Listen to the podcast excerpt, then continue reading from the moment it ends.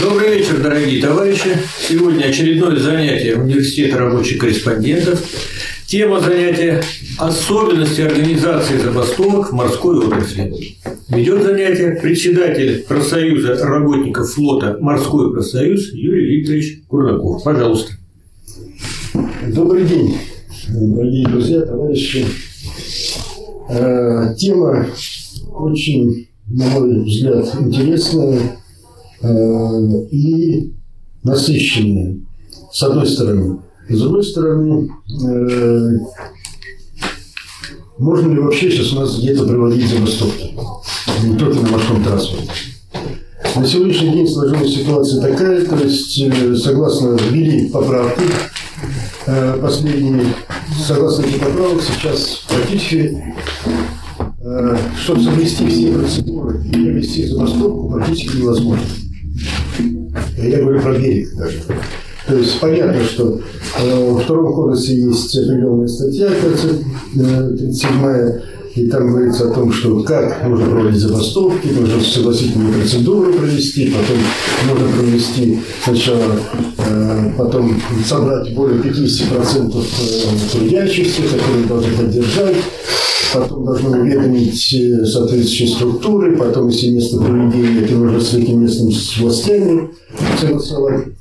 И в лучшем случае, если это дело, как мы можем привести за раскопку людей, ну, то это пройдет, ну, может, месяц.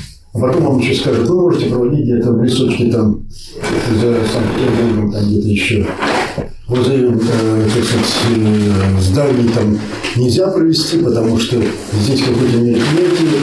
А как у нас было, допустим, по Сахалину, э, там э, в проводили забастовку, Сахалин нефтегаз, там практически предприятия разваливались. Они не смогли согласовать эту забастовку, а, ну не забастовку, а митинг. митинг. Так для того, чтобы э, каким-то образом сделать все равно труднее, они, во-первых, запретили мегафоны. То есть вы не можете мегафон разговаривать, вы можете говорить только э, своими словами и говорит, что вы помешаете жителям. Во-первых, был э, самый день. Второе, э, жилых домов рядом не было.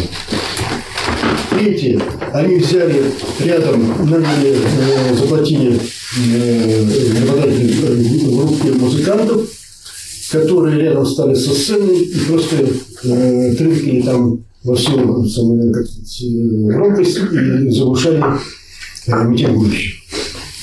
То есть, э, э, как сказать, э, прописано у нас, в Трудовом кодексе, прописано у нас в Конституции, да, как сказать, мы имеем право на забастовку. Вот.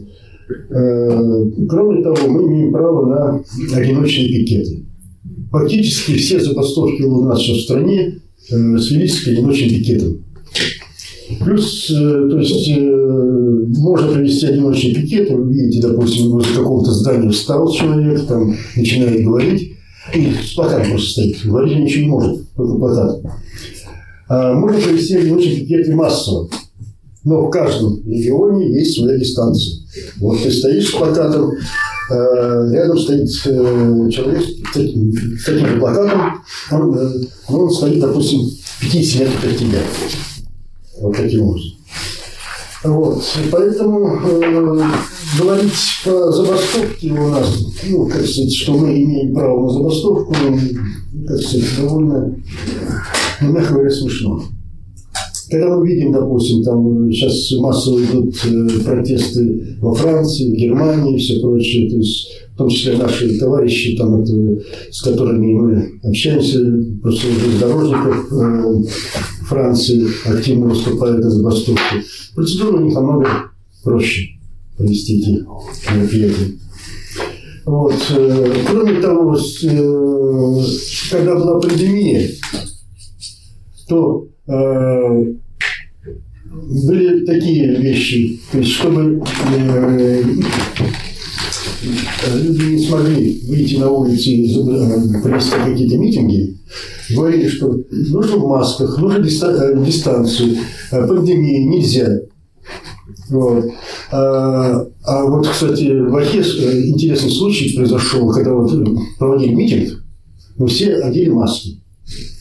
Потом э, задержали несколько человек в милиции, предъявили э, следующие претензии, что почему вы скрывали свои лица? То есть, с одной стороны, вы должны в масках, а предъявили претензии о том, что почему вы сами как оштрафовали за то, что они скрывали лица, хотели скрыть тем самым свои лица. Вот. Сейчас у нас другая ситуация. У нас сейчас э, специальная военная операция. То есть, и всегда можно любой мирную сейчас акцию подвести э, под все, что угодно. То есть и терроризм, и все прочее. Но, э, как сказать, мы, конечно, все понимаем э, настоящее, что да, серьезное идет противостояние, э, но для того, чтобы в любом случае жизнь в стране не улучшается у нас. Цены растут. И в любом случае, как говорится, чайник закройте, допустим, да, не давайте эмоционально, сказать, пару выйти. Он в любом случае потом сорвется. Поэтому э, все эти вот э, вещи, которые сейчас наше правительство пытается как бы не так, что у нас все хорошо. Не хорошо у нас. Надо давать пару выйти наружу. Вот. Что у нас еще осталось? Как мы можем э, в этом плане какие-то э, протесты свои. То есть, ну, есть у нас в Трудовом кодексе, если у вас задерживается зарплата свыше 15 дней, вы можете представить свою работу. Вот. Теперь переходим немножко, так что ближе уже к морской теме. Э, я вам рассказал о берегу, а э, в морской теме еще намного сложнее. То есть официально согласовать забастовку, допустим, офис компании, зарплата не платится на кораблях их. Вы, как, вы должны собрать свыше 50 человек с парохода. А пароходы могут работать по всему миру. То есть практически нереально. Вторая ситуация. Э, каким образом можно еще сделать? То есть э, организовать забастовку на пароходе. Ну, в свое время это можно было делать, но э, полностью прекратить работу на, на судне невозможно. Поэтому, когда еще э, было понятие забастовки и можно было проводить их, в изменениях в Трудовом кодексе, то мы делали следующим образом. Э, мы делали протокол собрания на судне. После этого уведомляли э, всевозможные власти, то есть милицию э, на водном транспорте, потом уведомляли администрацию города, э, капитана порта, давали в прессу пресс-релиз, что там идет, э, как сказать, акция, ну, мы называли не забастовка, акция протеста. Э, в основном это были вопросы с невыплатой зарплаты что любой локаут запрещен. Вот. Ну, до какого-то момента проходило. Дело в том, что нужно, судно может загрузиться в один день и уйти. Тоже нужно все это было быстро делать, согласовать и все прочее. То есть.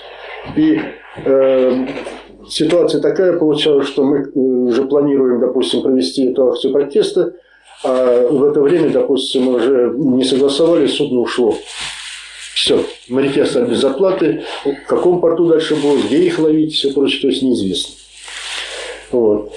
Э, я уже не говорю про те моменты, когда, допустим, э, это происходит не в наших портах, а наши моряки, допустим, э, где-то списываются без зарплаты в иностранном порту, а судно вообще тоже не российской приписки, допустим, кипрский там флаг, там приписка Лимассола или куда-то еще. То есть потом им просто некуда обратиться по выплате зарплаты. Вот. Поэтому э, мы проводили э, таким образом, согласовывали раньше акции протеста. И э, судно, э, ну, еще мы писали в своем э, заявлении о том, что мы проводим акцию протеста, приостанавливаются все работы швартовные, швартовные и все прочее, за исключением работ по, обеспечению безопасности судна. Потому что судно все равно нельзя бросить. То есть вахта стояла, но и каким образом мы добивались результата? Э, бывало, добивались результата буквально за 2-3 дня. Почему? Во-первых, э, судно стоит у причала. Э, на это судно, допустим, на место его должно прийти другое. За причал нужно платить. Простое судно для совладельца, то есть там портовые сборы, причальные, там, лоцманские проводки, все прочее, там, в зависимости от размера судна составляло где-то порядка от 5 э, тысяч долларов в сутки до, в зависимости от размера судна, до 30-40 тысяч долларов в сутки. Когда вопрос стоял по зарплате задолженности порядка 60 тысяч за несколько месяцев, допустим, да, то э, судно один день простоит, два, тоже как сначала угрозы и все прочее, а потом совладелец приходит и тоже платит. Потому что он понимает, что себе дороже. Вот. Э, сейчас э, ситуация немножко попроще стала в морской отрасли. Ну, не везде, конечно. Э, в связи с тем, что была принята сводная конвенция. Конвенция о труде в морском судоходстве. Но чтобы было понятно немножко, что с 1906 года э, начал издаваться конвенции о труде, э, Международной организации труда. Э, и в итоге по каждой отрасли, вот я э, в свое время здесь в Санкт-Петербурге, в Ленинграде тогда еще брал этот двухтомник, там сотни конвенций по каждой отрасли по сельскому хозяйству, по металлургам там все прочее. Конвенции каким образом здесь, как сказать, принимались? Фактически после каких-то несчастных случаев или каких-то происшествий.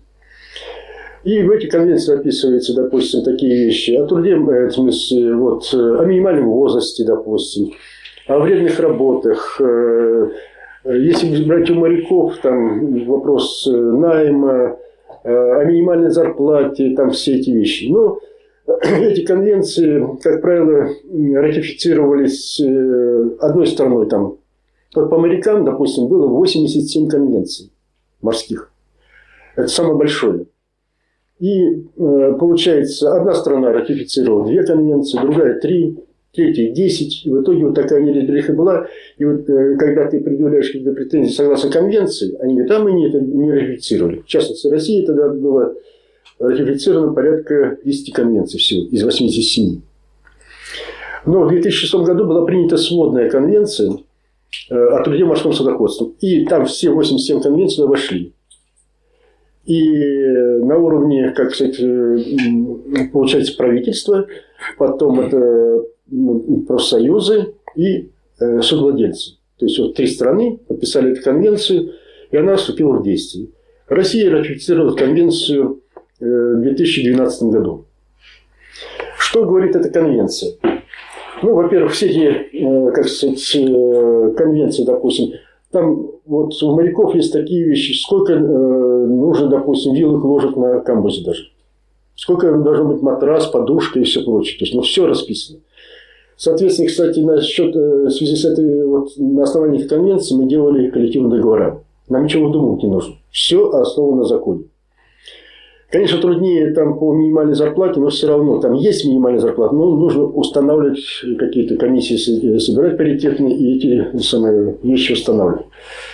Соответственно, раз конвенция принята на уровне государства, значит, государство, э, которое приняло конвенцию, должно что сделать? Назначить, соответственно, своего э, соответствующий орган у себя в стране, который должен отвечать за исполнение конвенции. И второе, э, за выдачу свидетельств на то, что судно соответствует этой конвенции. У нас в стране э, было принято две организации назначены. Первая организация, которая выдает свидетельство о соответствии этой конвенции э, о труде морского судоходства, это морской регистр. Э, второй орган, который должен проверять выполнение конвенции, это получается у нас э, портовые власти, это портовые инспектора морские. Но э, как у нас все это всегда это делается. По большому счету, морскому регистру это совершенно ни к чему. У них своя работа. Они, э, как сказать, регистрируют суда там на класс, на все прочее. То есть, и это... Ну, разработали они там листочек. Э, приходит владелец, написал, что нужно. Они раз поставили штампик, соответственно.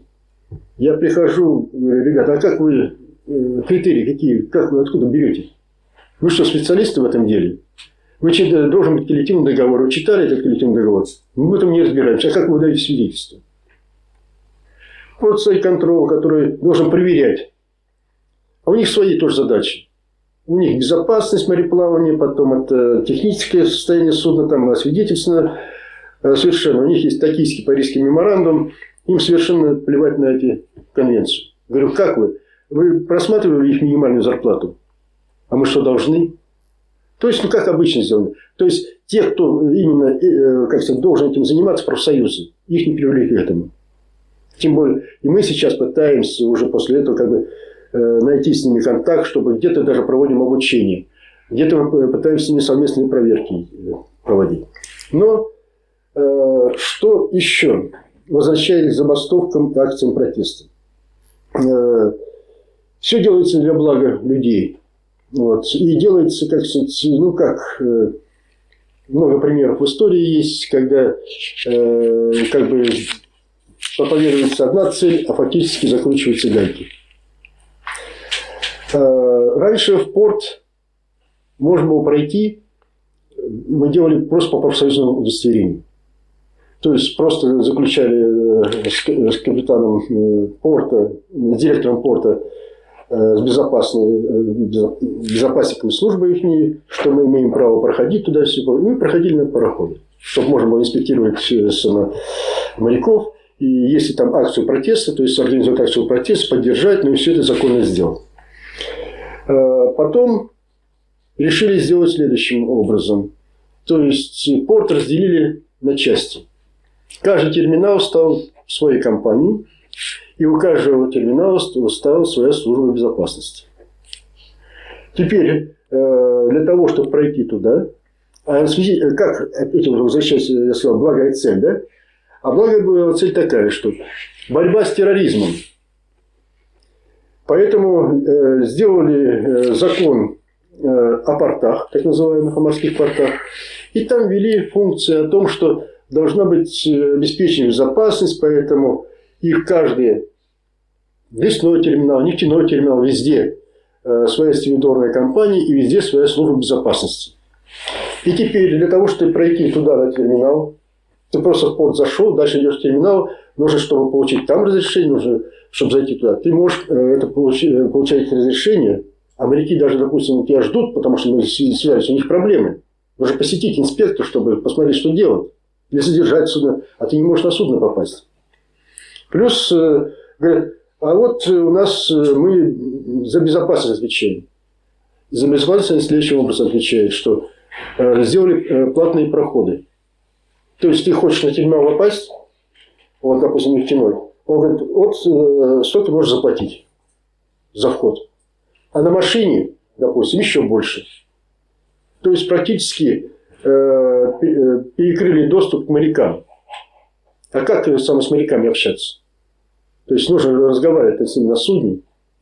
И для того, чтобы, допустим, э, судно задержать или что-то еще прочее, то есть ну, сейчас тоже, э, как сказать, выходим из положения, то есть, чтобы моряки написали какие-то э, самые, э, какие вопросы у них есть, задержка зарплаты, еще что-то. Мы, ссылаясь на конвенции, заставляем портовые власти, чтобы они судно задержали.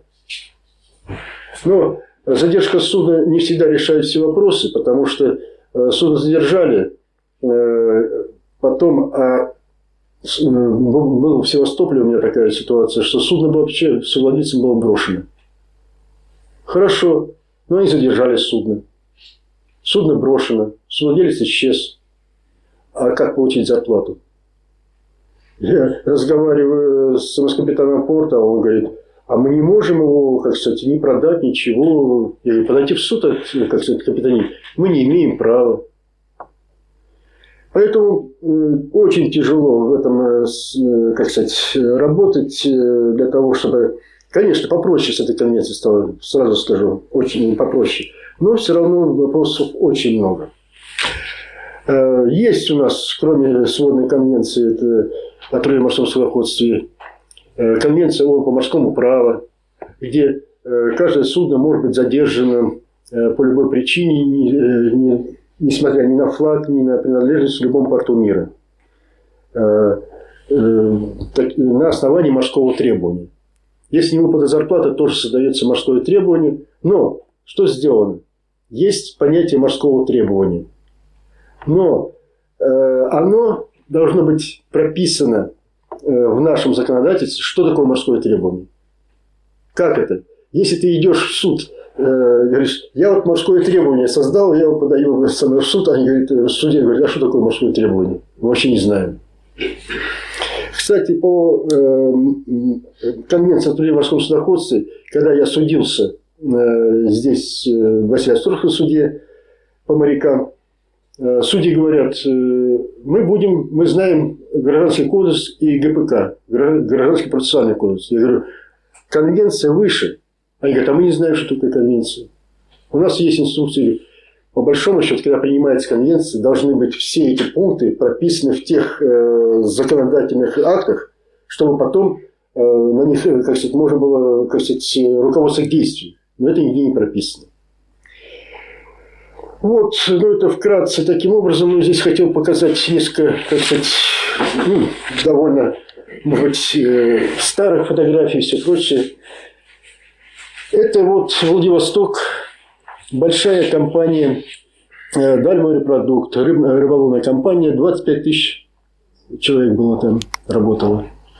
Все, ее нету сейчас. Это вот моряки, которые там было подвинуть под банкротство. И когда э, возник стихийный митинг, получается стихийно, почему? А здесь, если вот посмотреть, допустим, здесь узкая такая дорожка, а здесь дорога. И людей собралось много, и потом приехала милиция и сказала, вы нам перекрыли дорогу. А там больше как? Ну, там тротуарчик вот буквально маленький. Вот. Потом там еще предъявляли претензии. И вот. Э, мы подали иски по данной компании нам э, в этих исках отказывали. Не то, что ну, принимали иски, мы решение выносили, а ничего не платили. Потому что э, банкротство подразумевает собой, что есть в первую очередь это инвалиды, там все прочее должно выплачиваться ну, по закону. Вторая очередь есть по зарплате. Но есть, оказывается, нулевая очередь. Это затраты конкурсного управляющего. Поэтому фактически ничего здесь не получите. Но мы получили, мы вот потом, э, как сказать, э, когда накопилось э, наших исков на сумму 2 миллиона долларов по задолженности, тогда вот приехали, и вопрос начал решаться уже по существу, и как бы мы всякий вопрос порешали. Это вот тоже самое вот возле Дальмира продукты. Там, кстати, произошел еще очень такой в этот раз, как раз в этот момент случай – там было, когда приехала милиция, приехал сам начальник э, милиции э, города и начал разгонять, а там была женщина с ребенком на руках. Вот. И в итоге там это самое, получается, и были кадры, и все прочее. Он ее ударил практически ребенка по лицу. Муж промахнулся, ну, получил ребенок на руках. А потом еще пытались ее же обвинить что она, э, как сказать, сопровождалась полицией, э, милицией тогда. Пришлось еще нанимать адвоката, и чтобы потом полностью это самое, как защищать э, эту женщину. Демидова, кстати, Светлана, помню ее фамилию, имя. Вот. А фамилия этого милицейского начальника была Лысенко. И, кстати, ситуация интересная получилась. Все-таки мы добились его увольнения с должности. И он был начальником городской полиции, милиции и, и стал начальником отдела кадра краевой полиции после этого, через год. Ну, как всегда у нас. Это единственный кадр остался, но это была очень жесткая забастовка в Владивостоке. Это уже когда моряки получают деньги. Это был теплоход «Кайт», танкер. Кстати, порт, э, самый совладелец был э, в Ленинграде зарегистрирован в Германии. Вот. Фамилия его совладельца была Грязнов. Как сказать, говорит. Шесть месяцев воевали. То есть и, и нанимали бандитов, и другой экипаж пытались сменить, все прочее. Э, капитан, э, ну, тяжело этот самый пресс такой выдержать, э, и капитан просто самый в каюте закрылся и сел, как сказать, на алкоголь, а руководил всем этим делом Старпом. Приходилось даже там мне и инспектору там ночевать, потому что были сообщения там захвате судна и бандитами, и потом милиция приезжала с автоматами, хотела там другой экипаж, ну вот отстояли мы все-таки. Вот это очень тяжелая была ситуация. А это вот интересный, э, как сказать, это э, за эти вещи должен отвечать у нас э, портовые власти, вот порт контроль, который должен выпускать судно. Это судно, это чопики в борту, которые ниже ватерлинии. Деревянные чопики. То есть судно дырявое, которое Э, вот, они забили чопики, они ниже ватерлинии. Вот, смотрите. Это э, судно идет э, просто так, это на Японию дрова везут. Но оно идет почему так криво? Потому что в борту дырки, ниже ватерлинии, они крен сделали и чопики вставили, чтобы судно не утонуло. Когда там у меня были другие кадры, когда э, уже японские власти подошли, они были в шоке. Как вы вообще идете? Вы что, вы же смертники. Ну вот. А как судно вообще выпустили власти? То есть судно перед тем, как выпускать, должны, э, во-первых, как сказать, портовые власти освидетельствовать. Вот такое самое. Все за деньги. Все, что угодно можно было. Это э, брошенные наши моряки э, в Южной Корее, в Пусане. Это я когда там э, был в Пусане, мы вместе с корейскими, как сказать, профсоюзами, ну, не то, что искали, потому что, по большому счету, наши порты практически опустили тогда во время перестройки, и все рыбаки особенно ловили рыбу в Охотоморке, в Охотском море в нашем, регистрировали фирму допустим, в Сахалине, Владивостоке, в Хабаровске, а фактически э, э, э, истинные хозяева были в Южной Корее. То есть они везли туда рыбу и все прочее. Но, э, естественно, были очень много таких, э, что легче было бросить экипаж вместе с судном. То есть они сделали, допустим, себе прибыль, рыбу там наловили, а дальше, допустим, смотрят, ремонтировать судно, это большие деньги. Там, а что зарплату экипажу зачем платить? Они просто бросали и исчезали. И вот таких, допустим, в Южной Корее было очень много. Очень много было. И они обращались э, корейский профсоюз, все прочее. То есть э, корейцы уже тогда обратились ко мне, я тогда в Владивостоке еще жил. Вот, и говорят, что мы не понимаем, что делать с ними, потому что Э, языковой барьер. Рыбаки, как правило, вообще по-английски не говорят. Э, по-корейски, естественно. И вот э, мне приходилось несколько раз туда выезжать. Мы знали уже какие-то проблемные эти пароходы и все прочее. То есть вместе с корейскими профсоюзниками мы ходили в порт. И уже там ходили втроем. То есть ходил инспектор корейский, я Э, и э, адвокат сразу, юрист.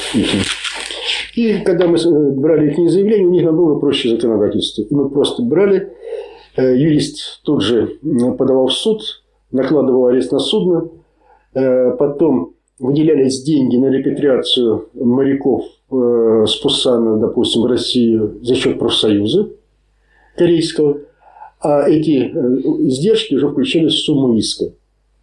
Потом судно продавалось, э, как сказать, ну, такие суда уже на металлолом практически, и э, брали счета, и потом уже перечисляли деньги морякам.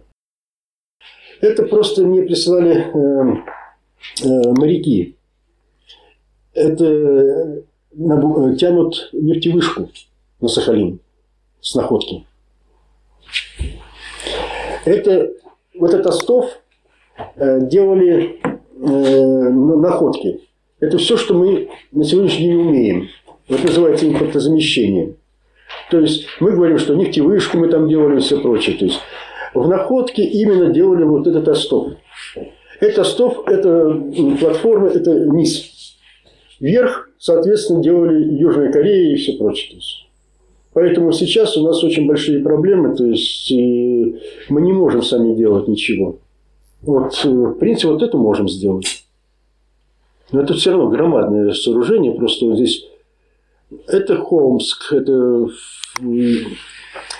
порт. Вот эти пароходы, они э, обслуживают нефтевышки непосредственно. Там очень сложные, как сказать, сами суда. Я их даже называю как космический корабль. Там даже штурвала нету. Там все на джойстиках, все прочее. Там сидит один капитан и всем управляет. Там э, он в реальном времени видит на компьютере, как, э, как там топливо закачивать, там цементные какие-то подушки, там трубы какие-то. Ну, это сложная вещь вообще нефтевышка. Это опять возвращаясь к Пусану. Это я вот на одном из судов нашел просто брошенного капитана. Э, капитана отправили на судни, и он там просто... А каким образом там выживает вообще вот наши, вот, которые брошены там моряки? Ходят, побираются. На судне где-то раз, где-то кто-то накормил, кто-то чего-то. Кто-то, если можно, там нелегально, там что-то можно в порту поработать там. Вот. Таким образом, вот. Тоже, когда уже у него были, хорошо у него были судовые документы, мы забрали судовые документы, подали в суд – тоже его, э, как сказать, заплатили, взяли билет, репатриировали, потом, когда судно продали, уже заплатили ему зарплату. Это Владивосток. Это, э, хотя судно все по-иностранному, судовладелец российский. Да. То есть, э, стоял в Владивостоке, мы, соответственно, провели акцию протеста. Потом мы еще и в суд подали, и мы арестовали его это суд. Сначала э, мы, мы же делали каким образом? Не только проводили забастовку. Мы забастовку проводили, чтобы судно удержать. А как взыскать деньги, если, допустим, судовладелец не хочет платить? Надо в суд подавать. А суд что делает? Ты подаешь в суд э, сегодня, да? Э, судно стоит, допустим, вот в Владивосток интересно, допустим, бухта Золотой Рог. На той стороне, как сказать, Ершельд, здесь Чуркин. Там один суд, Фрунзенского района, здесь Э, Первомайского района. Судно стоит э, во Фрунзенском районе, подает в суд на обеспечение ареста и обеспечение, как сказать, э, иска, обеспечение иска, арест, чтобы наложил судья. Судья делает что? Он рассматривает 10 дней. Судно в это время переходит в Первомайский район. Просто пришло на другую погрузку. Я прихожу, судья, она говорит, а я ничего не знаю, он в моем районе. Все подавай туда. Видишь, туда пока подал, раз судно шло, говорит, я ничего не знаю. Все. Поэтому мы делали акцию протеста, чтобы судно не ушло. И параллельно подавали в суд. А потом уже, когда э, суд, суд выносил сам арест и взыскание по зарплате, мы уже снимали, там уже без разницы было проводить, суд все равно арестован. Это тоже этот Voyager стоит этот. Ну, тогда и привлекали прессу, э, были у нас свои корреспонденты и все прочее, то есть, которые э, по первому нашему зову прямо прибегали. С первого канала были ребята. Ну, в основном тоже были тогда э, активные корреспонденты, которые хотели что-то сделать. Сейчас, я думаю, что просто побояться прийти на такие вещи. Это вот опять Пусан. Э, мы вместе с корейскими профсоюзами арендовали судно. И э, много судов стояло на рейде. И мы вот э, проходили, как сказать, рейдовым катером, подходили к каждому судну и раздавали, допустим, литературу, там, как сказать, информацию о профсоюзах. И в том числе, если были какие-то проблемы, тут же самое, э, обменивались э, как сказать, э, адресами и все прочее, чтобы они скидывали, пришли в офис и написали заявление, что у них там происходит, чтобы мы ими занялись. Это то же самое, это Пусан. Вот. Он там лысенький, это, оказывается, товарищ встретил капитана, знакомого. Вот. Ну, слава богу, у них проблем этот тогда не было. Это вот тоже наш, э, как сказать, на, на рейдом катере, мы вот э, с южнокорейцами входим по рейду. А это вот, э, когда мы к судну подходили, то есть, если смотрим русская вещь, я э, раздаю литературу, если там корейская, корейская, если английская, либо я, либо, допустим, э, подходят, э, как сказать, корейцы. Ну, это, как сказать, моряки написали нам благодарственное письмо. Это очень долго. Вот этот э, пароход, э, теплоход Ола, да, э, он бастовал у нас в Владивостоке 6 месяцев.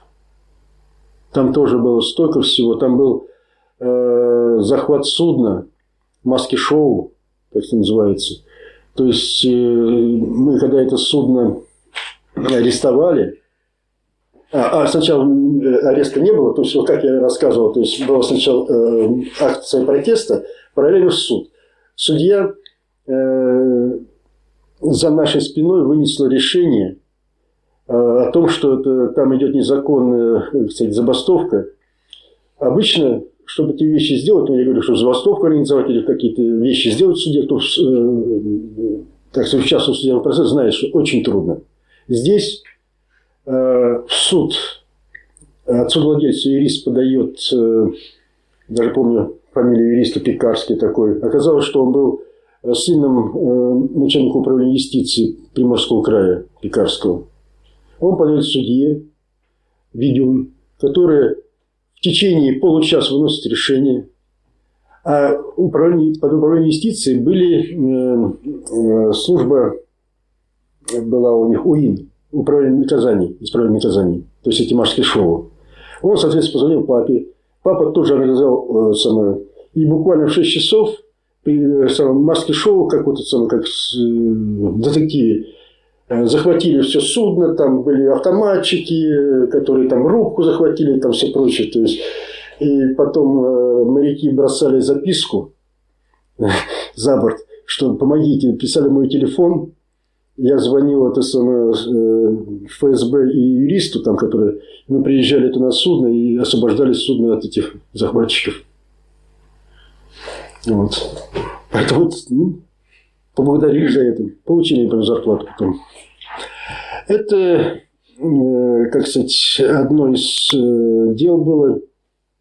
Судно рыбацкое ушло на Тайвань, там было брошено с владельцем вот, на Тайване.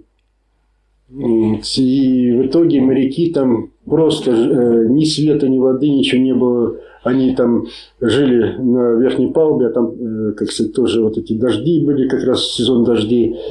Э, вот, многие там э, побирались, кто как, кто-то в порт устраивался, кто-то еще что-то рассказывал.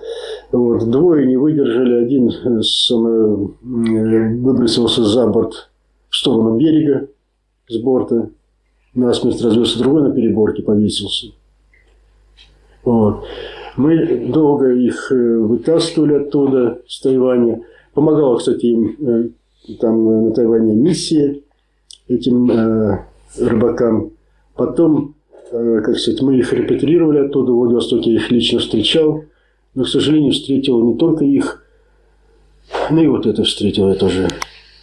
Э, передали мне две урны, вот как раз, которые один повесился на переборке, а второй самый за борт, самый вот в сторону берега и принесли мне в правком. Это у меня в правкоме стояли две урны. Одна с портретом, э, другая без портрета. Оказалось, как обычно бывает у моряков, один там с гражданской женой жил, никто не хотел их похоронить. Потом по-другому очень долго родственника, ну то есть э, одну урну передал родственникам неделю, через неделю, а вторую почти два месяца не стоял. Вот, так что ну, это опять Сахалин, вот как это самое, вот эта нефтевышка Маликпак, и как ее обслуживает суда. Вот таким образом. Это вот, опять же, ну, суда это, я говорю, что ну, просто фантастические суда. Ну, все, конечно, не наши постройки. Все иностранные суда. Дело в том, что для того, чтобы обслуживать нефтевышку, эти суда, когда подходят к нефтевышке, им запрещено швартоваться. То есть, как концы бросать, все прочее, потому что, ну, по условиям безопасности и прочее, но э, они выставляют э, GPS, там у них самой системы, э, точку, и куча подробнейших устройств, в течение, э, как бы возле борта стоит, самого синей фишки, и держит э, дистанцию метр-два, то есть вот таким образом. То есть это просто фантастические суда. Ну, это из серии, э, как сказать, это вот эти фотографии, которые я показываю по этим судам, по нефтевышкам, это не моряки присылали. И довольно, как сказать, профессионально снимали. Это глупыши, птички такие. Э, на Сахалине, как раз в льдах, они залетают э, на палубу, а взлететь не могут. Потом им нужно разгон и прочее. Поэтому матрос, а это даже э, мало их, обычно полностью заполнена палуба. И просто матрос уже лопатой их за борт выбрасывает, чтобы они, так сказать, очистить палубу. Ну, это вот тоже красивая птичка Орлан. Там же Сахалин. Вообще места просто, просто красивые у нас. Ну, в принципе, на все. Так, вопросы есть. Один вопрос я могу прочитать.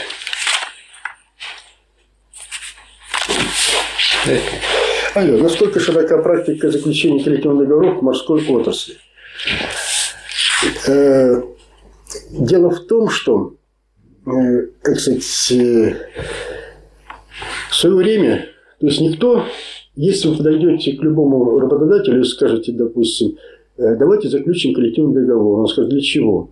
Ну, чтобы работникам лучше само, трудиться было, жилось лучше, там условия лучше были. Вот. Может, зачем это нужно? То есть заключить коллективный договор на добровольной основе никто не будет с вами заключать. Поэтому нужно было искать механизм. Особенно у моряков. Ну, вот он судно здесь, завтра его нету. Сегодня он полгода работает здесь, завтра его нету. Вот. Поэтому э, в свое время была выработана практика э, привлечения докеров. И, э, как сказать, докеры блокировали судно для того, чтобы это не разгружали судно или не загружали. Э, поэтому Э, судно начало простой, проходил, и тогда судовладелец шел на заключение коллективного договора. Сейчас э, немножко стало попроще. Вот я говорил о конвенции о труде в морском судоходстве. Но там сделали, как сказать, одну очень нехорошую вещь, на мой взгляд. До конца не прописали э, вопрос э, такой. Там написано, что должен быть коллективный договор обязательно. И э, там, ну, может, трудовой договор. То есть, получается, трудовой договор и коллективный договор – совершенно разные вещи. И э, получается, владелец сейчас этим пользуется. Поэтому мы сейчас опять же сейчас ищем механизмы для того, чтобы можно было навязать этот коллективный договор. Потому что организовать моряков э, для того, для того чтобы был заключен коллективный договор, очень трудно. Э, я говорю, потому что они меняются, вот у него что-то не пошло, ему заплатили зарплату или что-то прочее. То есть, ну, он пойдет на другой пароход, еще что-то там, мало платит, он на другой пошел, где-то, может, заплатит. Ну, это, конечно, ситуация нехорошая. Но есть сейчас механизмы, и мы сейчас прорабатываем, в том числе, вот я говорил про морской регистр, про капитанию, которая проверяет эти Э, и убеждая их о том, что нужно все-таки разработать систему, чтобы ни один пароход не уходил без коллективного договора. Потому что в коллективном договоре там не только зарплаты, там страховки, там по болезни, там практически все прописано. Там прописано э, и срок найма, и э, опасные зоны, как сказать, которые можно, какой двойная зарплата даже платить, что моряк не может идти в эту зону без своего согласия. Есть вопросы репатриации – Э, за чей счет, проезд, там, э, ну, все, там все прописано. И тогда этот документ, если что-то с моряком случилось, то и еще, если написана страховка у моряка, допустим, 180 тысяч долларов по летальному исходу, да, то э, при заключении коллективного договора мы требуем страховку, что на самом деле эти, э, эти моряки застрахованы эту сумму. Вот. Поэтому это очень важно. А в трудовом договоре ты не пропишешь. Можно прописать. А как моряк проверить э, исполнение этого? Ну, есть в договоре, они застрахованы. То есть страховой компании нет. Вот. Были проблемы по доставке, допустим, э, даже прописаны страховки по доставке, допустим, тела. Вот недавно у нас сейчас был случай э, на Тайване, кстати. Э, самый моряк самый, ну, с сердцем случилось, умер. Ну, был коллективный договор, никаких проблем не было. То есть ему заплатили, как сказать, ну, наследникам заплатили 180 тысяч долларов. Эта э, ситуация, конечно, очень э, и сталкивался с этой ситуацией не То есть вопрос, существует ли опасность быть захваченным пиратами? Есть э, опыт разрешения подобной ситуации? Есть опыт и плохой, и хороший. Первый раз я столкнулся с этим, это был теплоход Link Star. Была большая цена, но это был 95 год еще. Пароход исчез полностью исчез со своим экипажем. Вот. Э, приходили родственники, все прочее. Пропал он в Малакском проливе. Ну, э, искали все прочее, то есть много. Кстати, один моряк, не знаю, вот, то ли почувствовал, сбежал с парохода. Вот он, э, он порту сбежал с парохода и остался жив. Э, подключали все и вся, но ко мне родственники обращались. Но, к сожалению, мы никого не нашли, потому что, как правило, в Малайском проливе судно э, захватывают, это не Сомали, а там просто захватывали судно с экипажем, экипаж, как правило, ликвидировали, убивали, груз судно забирали. Вот. Э, потом были еще э, судно одно, шло к Сингапуру, не доходя до Сингапура, попало со связи тоже. Вот. Везло э, довольно такой серьезный груз, я же не помню, то ли трубы, то ли что такое, то есть тоже не нашли. Э, было еще судно э, компании Гермес Ванинской. Они шли на ремонт и взяли на перевозку трубы. И, к сожалению, тоже ничего не нашли от них. Но здесь еще ситуация, тут вот с пиратами Сомали там хоть иногда э, выкуп требуют. Вот, как правило, они там груз берут, э, ну, как сказать, заплатили какой-то выкуп, они... А вот в таких, э, как в основном в Малакском проливе, там наши моряки исчезали бесследно, к сожалению. Вот. По судну последнего, которое было, это, я забыл, как назывался, капитан как-то, ну, вот, компании «Гермес». Ну, у нас спутниковая связь, все прочее. То есть на каждом судне есть э, свой маячок, который э, и судно отслеживается в реальном, э, как сказать, времени. То есть есть система АИС, автоматическое, как сказать, позиционирование судна, которое отслеживается, и оно должно сигнализировать, где оно находится в любой, в любой момент. Если судно даже утонуло, то этот буй должен всплыть и подавать сигналы. Но это устройство э, вот, сигнальное, оно очень дорогое, там 1015-20 тысяч долларов. И бывало, э, шторм его с палубы смывает, а судовладелец начинает наказывать капитана за почему, допустим, у тебя буй, как сказать, как сказать ты заплати мне издержки и прочее.